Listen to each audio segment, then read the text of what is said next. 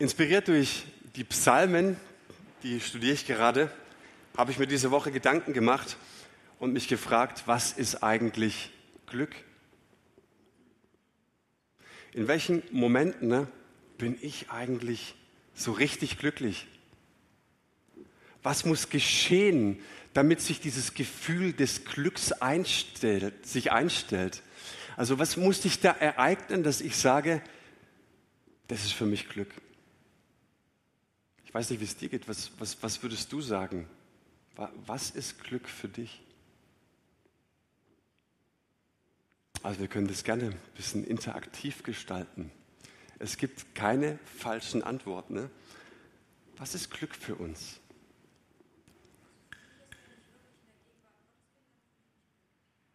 Wow, okay, ist eine Top-Antwort natürlich. Was ist Glück für uns?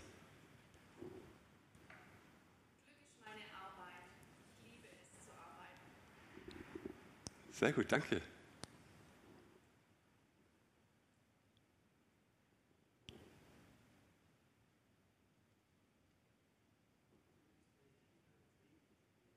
Innerer Frieden, okay.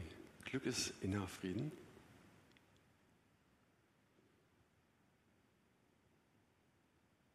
Ja, man, man braucht ein bisschen. Also ich, ich habe wirklich ein bisschen gebraucht. Und ähm, ich hoffe, es rattert noch nach, vielleicht auch heute Nachmittag. Ähm, ich habe dann festgestellt, während, während ich so drüber nachdenke, kommen natürlich fromme Beschreibungen, wie zum Beispiel Gott nah sein ist mein ganzes Glück. So, ja, ja, super auswendig gelernt. Ja, so, äh, was ist wirklich Glück? Ähm, vielleicht so sentimentale Beschreibungen wie, wenn ich einen Regenbogen, ist ja toll, ne? so, du stehst vom großen Regenbogen, so, wow. Oder du bist äh, im Urlaub, stehst am Ozean und du siehst einen Sonnenaufgang oder Sonnenuntergang. Das sind für mich so Glücksmomente, leider nur so selten. Äh, dann Familie, Familie ist für mich persönlich Glück, ja. Ähm, Im Urlaub zu sein, die Zeit zu vergessen. Kennt ihr das so an, an Weihnachten oder im Sommer? Ähm, und du stellst die Frage, was ist heute Mittwoch oder Donnerstag so? Ich liebe es, an, an Weihnachtsferien bis, bis 12, 1, 2 noch im Pyjama zu sein. Ich verrate, ich oute mich jetzt mal. Das ist cool. Das ist richtiges Glück. Aber alles, was ich jetzt aufgezählt habe, so selten irgendwie. Was ist Glück? Um ehrlich zu sein, hat mein Glück oftmals was mit meiner Leistung zu tun, beziehungsweise das Erhalten des Feedbacks von meiner Leistung. Entweder poste ich was und die Klicks verraten oder die Likes verraten, wie gut ich bin. Die Klicks im Internet von meinen Predigten, die verraten, hey, wie war's? Wie war ich? Sind sie hoch? War ich gut? Aber was ist Glück? Was ist Glück wirklich? Nehmen wir uns immer wieder nur so, so kleine punktuelle Situationen im Alltag heraus? Erhaschen wir immer nur so in ganz flüchtigen Momenten Glück? Was ist Glück? Was ist Glück für dich? Es gibt eine soziologische Studie, sehr breit angelegt, und die hat untersucht, was war denn so das größte Bestreben des Menschen in den letzten Jahrzehnten, in den letzten, auch in den, in den Generationen. Und man hat festgestellt, die Generation unserer Großeltern, also nach dem Zweiten Weltkrieg, da war das größte Bestreben nach Sicherheit. Wenn alles sicher ist, dann stellt sich bei uns das Gefühl des Glücks ein. Dieses, ich bin erfüllt. Ich kann mich an meinen Opa erinnern, der hat immer gesagt, Junge, isst das Fleisch, isst alles auf, auch die fettigen Sachen. Die Oma hat immer fettig gekocht, auch fettiges Fleisch gekocht. Ich so, oh nee, ich habe Fett immer weggeschnitten. Ne? Und seine Begründung war, der nächste Winter kommt und du brauchst doch was auf den Rippen. Sicherheitsdenken. Ich sage, Opa, wenn es kalt ist, riecht die Heizung auf, dann muss ich doch kein, kein Speck essen. Die, die Generation unserer Eltern, die sogenannten Babyboomer, die strebten nach Leistung. Sie sind aufgewachsen im Wirtschaftswunder und das Wirtschaftswunder hat im Schwabenländler auch sagen lassen, schaffe, schaffe Häuslebauer. Wenn du aktiv sein kannst, wenn du was leisten kannst, dann kannst du dir auch was leisten. Okay? So, das war das große Bestreben. Und wenn wir dann was geleistet und erreicht haben, dann sind wir glücklich. Und die heutige Generation oder die heutige Zeit, die sagt, wir wollen einfach nur glücklich sein. Sie setzen nichts mehr voraus. Sie sagen, Wir wollen einfach nur glücklich sein. Das ist eine breit angelegte soziologische Studie hier in unserer Gesellschaft. Und ich habe mir gedacht, wenn das Glücklichsein oder das Glücklichwerden doch so ein großes Streben in unserem Land ist, wenn das der ultimative Zustand ist, was ist denn dann eigentlich Glück? Ich bin davon überzeugt, wenn wir das nicht für uns definiert bekommen, dann rennen wir immer den nächstbesten Möglichkeiten hinterher und sind eigentlich Getriebene. Gebt ihr mir recht? Was ist Glück für dich? Und vielleicht erwischst du dich einfach mal in einer, in einer sehr wachen Phase, in der du die frommen Argumente einfach mal streichst und wirklich überlegst, was jag ich eigentlich hinterher? Wo ist mein Glück? Lasst uns mal in die Bibel schauen. Ähm, Psalm 16, ein wunderbarer Psalm. Den würde ich total gerne mal mit euch durchschauen. Und David gibt uns hier einen Eindruck von dem, was für ihn Glück ist. Da heißt es ab Vers 1 ein Lied oder Miktam von David. Beschütze mich Gott, denn bei dir suche ich Zuflucht. Ich bekenne, du bist mein Herr und mein ganzes Glück. Darum freue ich mich über alle, die zu dir gehören. Sie bedeuten mir mehr als alle anderen in diesem Land. Wer sich aber von dem lebendigen Gott abwendet und anderen Göttern nachläuft, der kommt aus dem Kummer nicht mehr heraus. Diesen Göttern will ich kein Opfer bringen, nicht einmal ihren Namen nehme ich in den Mund. Du, Herr, bist alles, was ich habe. Du gibst mir, was ich zum Leben brauche. In deiner Hand liegt meine Zukunft. Ich darf ein wunderbares Erbe von dir empfangen. Ja, was du mir zuteilst, gefällt mir. Ich preise den Herrn, denn er gibt mir guten Rat. Selbst nachts erinnert mich mein Gewissen an das, was er sagt. Ich sehe immer auf den Herrn. Er steht mir zur Seite, damit ich nicht falle. Darüber freue ich mich von ganzem Herzen. Alles in mir bricht den Jubel aus. Bei dir, Herr, bin ich in Sicherheit. Denn du wirst mich nicht dem Totenreich überlassen und mich nicht der Verwesung preisgeben. Ich gehöre ja zu dir. Du zeigst mir den Weg, der zum Leben führt. Du beschenkst mich mit Freude, denn du bist bei mir. Aus deiner Hand empfange ich unendliches Glück. Schöner Psalm, der tut wohl.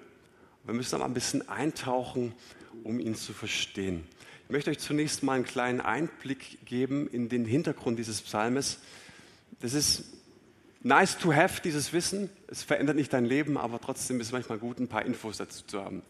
Also, äh, am Anfang steht ein Lied Davids. In manchen Bibelübersetzungen heißt es auch ein Miktam Davids. Müsst mal zu Hause in euren Bibelübersetzungen schauen. Was heißt Miktam? Schwer zu übersetzen. Martin Luther war der Meinung, er müsse es mit ein güldenes Kleinnot übersetzen. Was ist ein Kleinnot? Das ist ein Schmuckstück. Luther war der Meinung, das, was wir hier vor uns haben, ist ein goldenes Schmuckstück. Wenn wir den Gehalt dieses Psalmes erfassen, ha, ich sage es mal in der heutigen Jugendsprache, alter Platin. Andere Übersetzungsvarianten gibt es auch, wir könnten es zum Beispiel mit Geheimnis oder Mysterium übersetzen. Ne? Ähm, und diese Ausleger sind der Meinung, hey, wenn wir den Gehalt dieses Psalmes erfasst haben, das ist ein großes Geheimnis, wie wir glücklich werden können. Das ist ein Geheimnis. Du musst danach forschen. Und lass uns mal ein bisschen tiefer reingehen. Was bedeutet Glück? Zunächst mal, dieser Psalm hat eine Besonderheit. Er kann auf drei verschiedene, auf drei verschiedenen Ebenen interpretiert werden oder gelesen werden. Die erste Dimension oder die erste Ebene, ähm, das ist ein messianischer Psalm, damit hat er eine prophetische Dimension. Wie kommt man darauf? Also wir könnten sagen, diesen Psalm könnten wir auch als Gebet Jesu lesen. Wie kommt es? Interessant ist, wenn du in die Apostelgeschichte reinschaust, da gibt es den Petrus, der hat ähm, in Apostelgeschichte 2 seine Sternstunde in der Pfingstpredigt. Und auch Paulus in der Apostelgeschichte in seinen Ausführungen im Kapitel 13 Beide zitieren diesen Psalm 16. Das ist äh, wirklich ähm, ganz, ganz interessantes Vorkommen. Und beide legen den Psalm so aus, als würde Jesus hier beten. Wir kommen nachher nochmal drauf, okay? Also, sie erklären nicht warum, nirgendwo haben wir eine Beschreibung und trotzdem, wenn zwei solche Koryphäen es so deuten, würden wir sagen, okay, wir könnten diesen Psalm also messianisch interpretieren. Wir könnten ihn zum Zweiten auch einfach als Gebet oder Lied Davids sehen. Und damit bekommen wir einen Einblick in die Beziehung zu Gott. Und natürlich könnte Psalm 16 auch unser Gebet sein. Also, das ist das Bemerkenswerte an diesem Psalm. Und lasst uns jetzt mal reingehen. Vers 2. Da heißt es, ich bekenne, du bist mein Herr und mein ganzes Glück. Das ist ein klares Bekenntnis. Jesus ist der Herr über mein Leben. Darum ist er auch mein Glück. Es gibt diesen einen Gott, mit dem dürfen wir Gemeinschaft haben in jeder Lebenslage. Und David sagt, du bist mein Herr. Und David, wer seine Biografie kennt, der weiß, dass er alle Gefühlslagen durchlebt hat, alle Höhen und Tiefen, Sünde, Fehler, aber auch tiefe Hingabe an Gott. Und vielleicht kennst du das. So in großen Momenten, wo wir Gott ganz hingegeben sind, wo wir eins mit ihm sind, wo das Leben oder unser Glauben so richtig gut funktioniert, sage ich jetzt mal ganz platt. Hey, da fühlst du dich Gott nah, oder? Aber was ist in den Phasen des Lebens, wo du dich eher vielleicht als schlaff bezeichnen würdest, wo du immer wieder in dieselbe Gewohnheitssünde tappst, ja, würdest du dann sagen, Gott ist mein Herr? Wisst ihr, was das bemerkenswert an David ist? Er hat gelernt, immer wieder aufzustehen und zu sagen, Gott, hey, nicht nur in den Sternstunden meines Lebens bist du Herr, sondern in allen Lebenslagen. Und besonders da, wo es nicht funktioniert, da brauche ich dich besonders als mein Herr. Alles gehört dir, auch in den Niederlagen. Und das ist so ermutigend für mich. Und deswegen kann er sagen, Vers 1, beschütze mich Gott, denn bei dir suche ich Zuflucht. Wann hat David Zuflucht gesucht?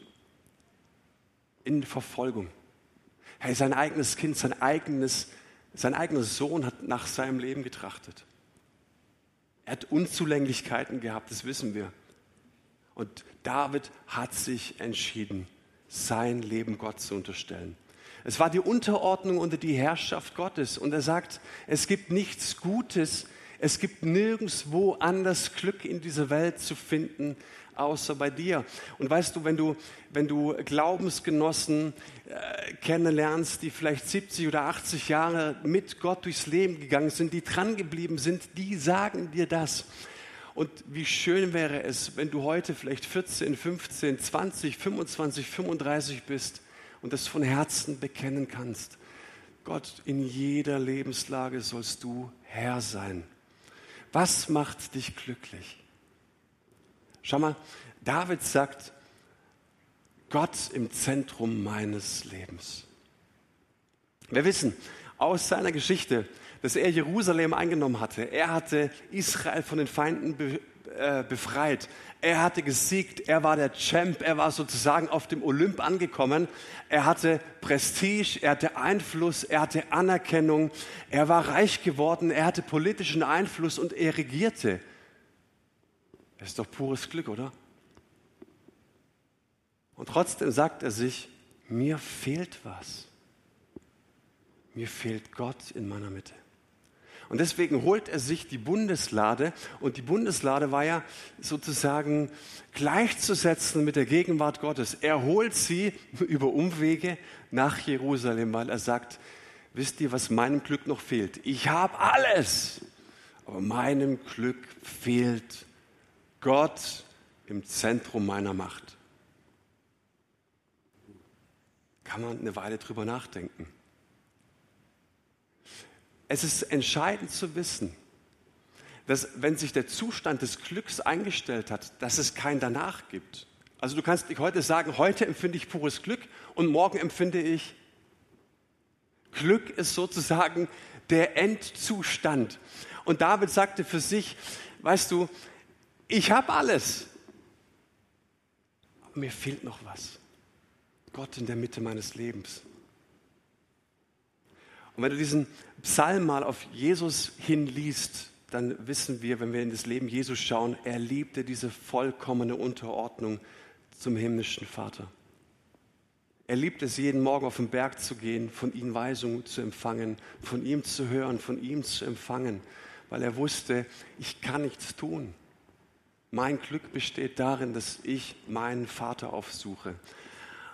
Und jetzt ist die Frage natürlich, wie ist es bei dir und bei mir? Ich meine, unsere Gefahr ähm, besteht auch darin, dass wir vielleicht fragen, was habe ich davon?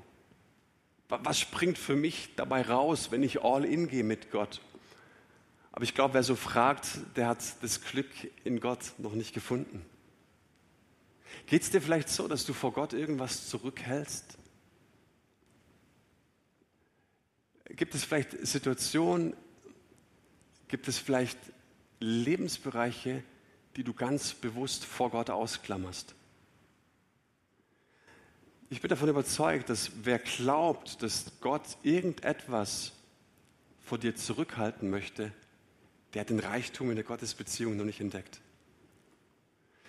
Und wir stellen fest, dass Glück und Hingabe des eigenen Lebens eng miteinander verwoben sind. Die biblische Perspektive ist, dein Glück und die persönliche Hingabe, die Weihung die Weihung des eigenen Lebens an diesen allmächtigen Gott, die sind eng miteinander verwoben und du kannst sie nicht voneinander trennen. Und wir tun uns so schwer damit. Warum? Weil diese Welt uns sagt, egal wo du hingehst, nimm dein Glück in die eigene Hand. Stimmt es? Tu es auf deine Art und Weise. Mach das, was dir gefällt. Und deswegen die Frage, willst du dein Leben wirklich ganz anvertrauen? All in gehen in allem, was so kommen mag. Bekennen. Hier geht es um das Bekenntnis. Jesus, du bist mein Herr und deshalb bist du auch mein ganzes Glück. Du bist das Beste, was ich in meinem Leben erreichen kann. Und dann siehst du in Versen 3 und 4, die zeigen uns die Konsequenz dieser Hingabe. Es heißt dort, naja, wenn du Jesus entdeckst und kennenlernst. Ich weiß nicht, wie es bei dir war. Du lernst ihn kennen, du erlebst diese Verliebtheitsphase vielleicht und gehst lang mit Gott. Und irgendwann realisierst du, dass dieser Jesus Christus tatsächlich den Anspruch auf dein Leben hat. Er hat den Anspruch, Herr zu sein. Und jetzt gibt es zwei Möglichkeiten, wie wir auf diesen Anspruch reagieren beziehungsweise zwei Konsequenzen. Vers 3. Darum freue ich mich über alle, die zu dir gehören. Sie bedeuten mir mehr als alle anderen in diesem Land. Die erste Konsequenz ist Zugehörigkeit. Du gehörst zu Gott. Du hast dein Leben untergeordnet. Du hast dein Leben ihm überlassen. Du gehörst zu ihm. Und ich dachte da gerade an das Ende des Johannesevangeliums, in dem Jesus sagt zu seinen Jungs, hey, ihr seid mir treu geblieben, ihr wart mit mir die ganze Zeit. Wisst ihr was? Ich nenne euch nicht mehr Sklaven. Ihr seid meine Freunde. Ihr seid Family. Und dann betet er im hohen priesterlichen Gebet in Johannes 17, Gott, so wie wir eins sind, so sollen sie eins sein untereinander. Das ist eine Einheit, das ist eine Zugehörigkeit. Du gehörst zu Gott. Dann gibt es aber auch die zweite Konsequenz. Und das sind diejenigen, die sagen, nee, Gott hat keinen Anspruch auf mein Leben. Ich mag, ich habe nichts gegen, um Gottes, ich habe doch nichts gegen Jesus. Jesus ist cool. Ey, ganz ehrlich, Jesus ist Hammer, Gemeinde ist auch furchtbar nett. Aber ein Anspruch auf mein Leben, das geht mir zu weit, echt. Was ist dann die Konsequenz? Weißt du, Gott ist ein heiliger Gott und er wird seine Ehre mit niemandem teilen. Nie. Und David spricht so häufig in den Psalmen von den Frevlern. Hast du dieses Wort schon mal gehört? Die Frevler. Ja, ich gehöre zu dir, die Frevler aber, die gehen unter und was weiß ich was alles. Äh, und ich dachte immer, das sind ganz, ganz böse Menschen, die gehören zur Mafia oder so, ja. So ganz ungläubige Leute, die Menschen ums Eck gebracht haben, das sind die Frevler. Und dann stellst du fest, wenn du die Psalmen studierst, dass die Frevler Leute aus seinem Volk sind. Leute aus seiner unmittelbaren Nähe sind. Leute in der Gemeinde sein können. Frevler. Psalm 18, lesen mal, ähm, da heißt es, ich aber hielt mich an die Wege Gottes und ich frevelte nicht dem Herrn. Freveler in unserem heutigen Kontext sind Menschen, die haben Jesus kennengelernt, aber sie gewähren ihm nicht den Anspruch auf ihr Leben. Ein kluger Mann hat mal gesagt, ein halber Christ ist ein ganzer Unsinn. Schon mal gehört? Warum? Weil viele Menschen nach einem ganz tollen Start mit Jesus aufwachen und sind danach doppelt enttäuscht. Warum doppelt enttäuscht? Weil sie zum einen die Leichtigkeit des Jesus nicht kennens verloren haben. Es hat auch Vorteile, wenn dir keiner ins Gewissen spricht. Wenn du fröhlich deine Wege ziehen kannst und kein Gewissen rüttelt dich wach. Es hat Vorteile, aber das hast du jetzt ja verloren. Und trotzdem hast du die Freude, die ein radikales Leben mit Jesus mit sich bringt, auch nicht. Und jetzt hängst du da zwischen Himmel und Erde irgendwo und bist zerrissen ne? und weißt nicht, was du tun sollst. Zum einen, du kannst nicht zurück, aber du willst auch nicht so richtig vorwärts gehen. Und jetzt hängst du da irgendwo in der Mitte und bist zerrissen. Und meine Frage ist, auf wie viele von 100 Christen trifft diese Beschreibung zu? Sie sind zerrissen, weil sie sich nicht wirklich auf ein weltliches Leben einlassen wollen. Also der Zug ist auch schon abgefahren. Aber du willst dich auch nicht wirklich konkret positionieren. Und das ist ein Rezept zum Unglücklichsein, sagt uns die Bibel. Das ist eine Kompromissgruppe. Und es gibt eine Gruppe, auch in unseren Gemeinden, die sind nicht völlig dagegen. Aber die sind ehrlich gesagt auch nicht völlig dafür. Und deshalb sehen so viele Christen traurig aus. Aber Jesus sagt uns, hey, ich will fröhliche Nachfolger. Ich will dein Glück, wenn du mir dein Leben hingibst. Immer und immer wieder. Und Jesus macht den Menschen unmissverständlich klar, es gibt zwei Wege. Es gibt nur diese zwei Wege. Und deswegen ist es so wichtig, sich Gedanken darüber zu machen, wann stellt sich bei dir Glück ein? Was ist dein Glück? Und das ist ein Geheimnis. Es ist ein Geheimnis zu sagen, Gott, ich gehe all in immer wieder und immer wieder und immer wieder. Und David konnte für sich reflektieren irgendwann, sagt Gott, du bist mein ganzes Glück.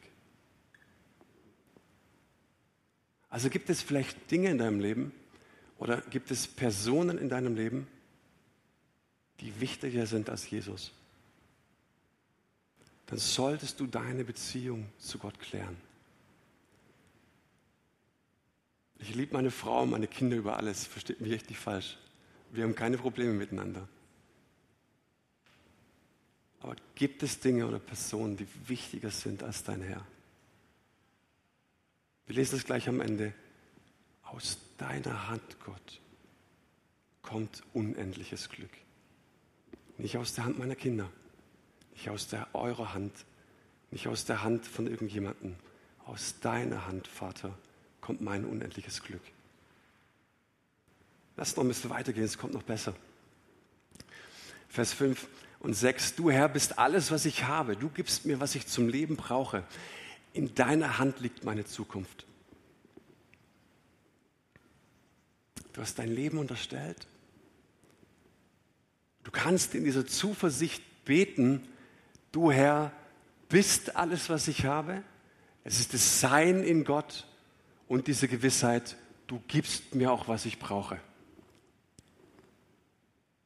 In deiner Hand liegt meine Zukunft. Hey, wenn wir das in dieser Zeit mit Gewissheit beten können, wie stark, oder? Ich darf ein wunderbares Erbe von dir empfangen. Ja, was du mir zuteilst, gefällt mir. dieser Vers hat es in sich, weil in diesem Vers 6 steckt das Bild von der Landverteilung.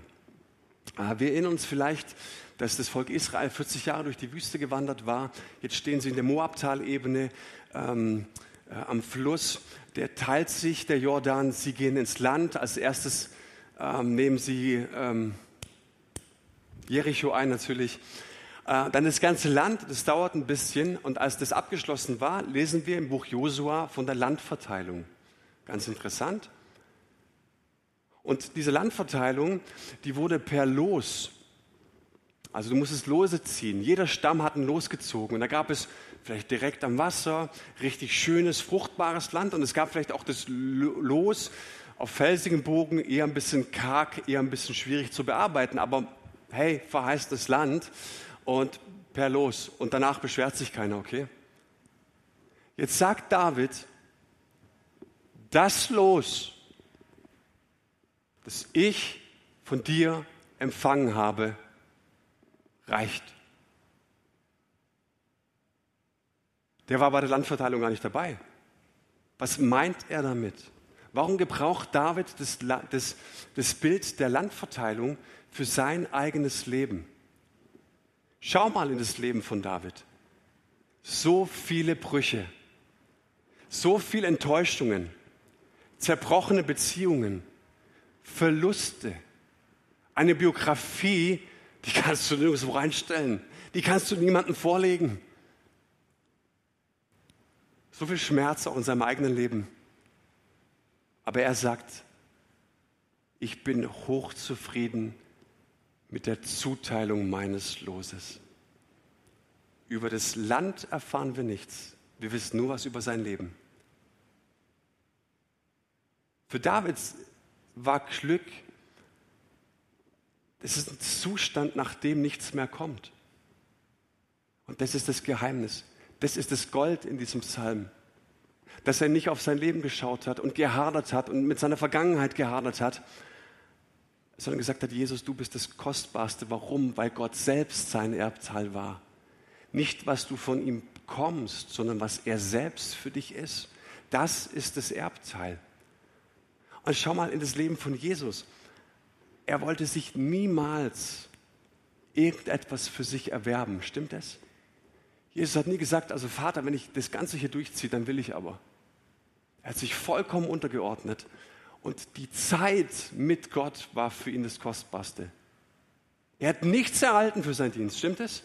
Und trotzdem war für ihn Gott das Größte, das Kostbarste. Er war vollkommen gehorsam, er war selbstlos und Jesus wusste, welches Los er gezogen hatte. Lies doch mal diese Passage auf das Leben Jesu hin. Vater, das Los, das ich gezogen habe, reicht vollkommen aus. Denn du bist mein Erbteil. Und dann schaust du vielleicht dein eigenes Leben, ich schaue in mein Leben und vielleicht haderst du mit der Vergangenheit.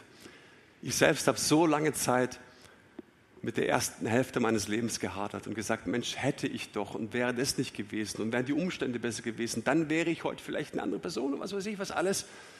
Aber weißt du, ich glaube, das ist das beste Rezept, um unglücklich zu sein und unglücklich zu werden dass du andere Menschen und dass du Umstände verantwortlich für dein Unglück machst. Das Erbteil, das wir von Gott empfangen haben, er selbst, sagt uns die Bibel, reicht aus.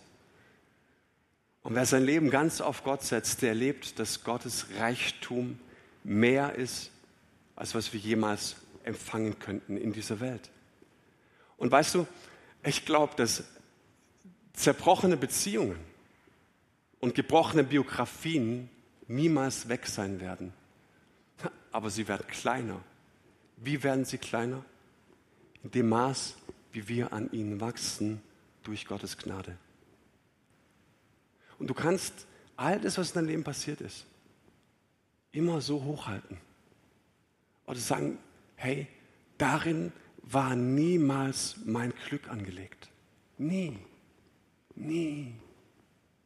Mein Glück ist in Gott angelegt.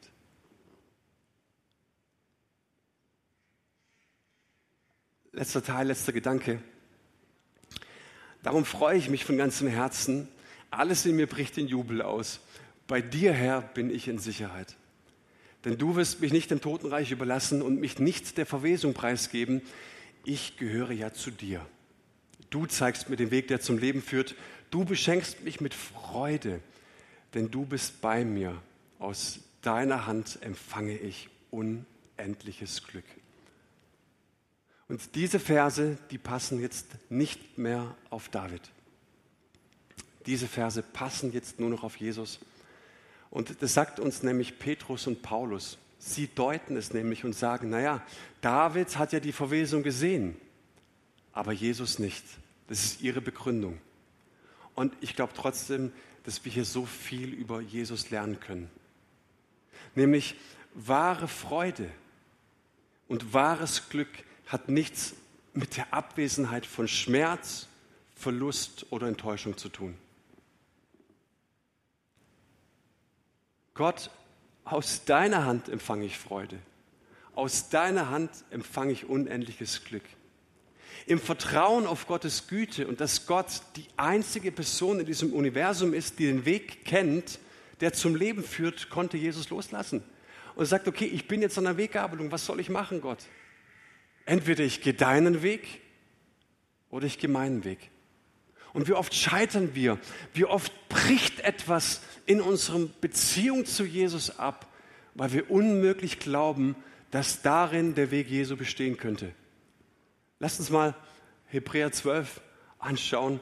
Da heißt es, lasst uns unseren Blick aufrichten zu Jesus, dem Wegbereiter des Glaubens, der uns ans Ziel vorausgegangen ist. Weil Jesus wusste, welche Freude auf ihn wartete, nahm er den Tod am Kreuz auf sich und auch die Schande, die damit verbunden war, konnte ihn nicht abschrecken. Deshalb sitzt er jetzt auf dem Thron im Himmel an Gottes rechter Seite. Wegen der vor ihm liegenden Freude.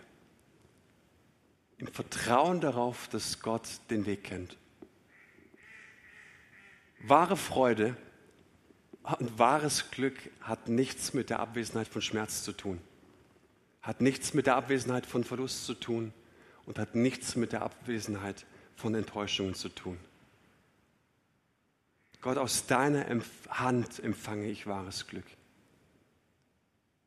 Und Gott, am Ende wirst du die belohnen, die nicht nach dem Glücksprinzip dieser Welt Ausschau halten, und ich finde diesen letzten Teil so gigantisch, weil ich sehe, dass Jesus es für uns tat.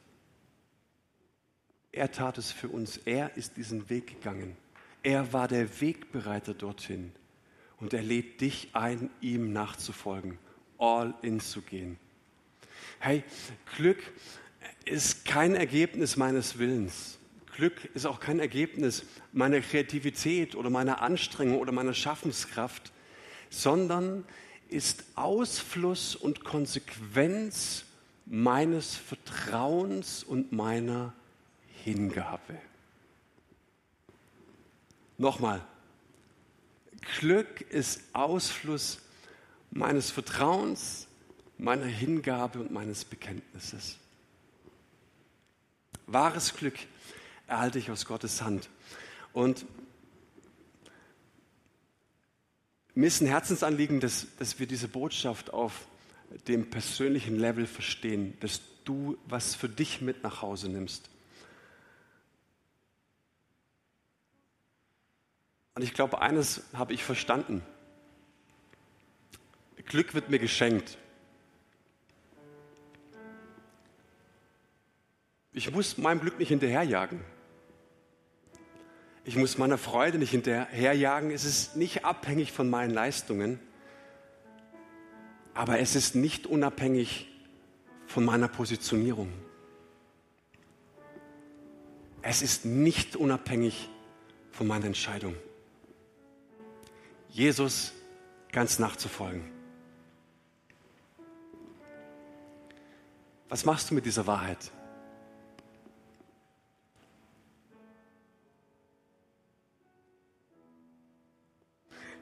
Ich möchte uns einladen, auf die Stimme des Heiligen Geistes jetzt in dieser Reaktionszeit zu hören und zuzulassen, dass Gott zu uns spricht. Und zu fragen, Gott, wo, wo halte ich am Alten fest? Wo harte ich noch mit Dingen, wo du mich schon, längst schon weiterführen möchtest? Gott, welche Bereiche meines Lebens halte ich zurück? Vielleicht aus Geiz?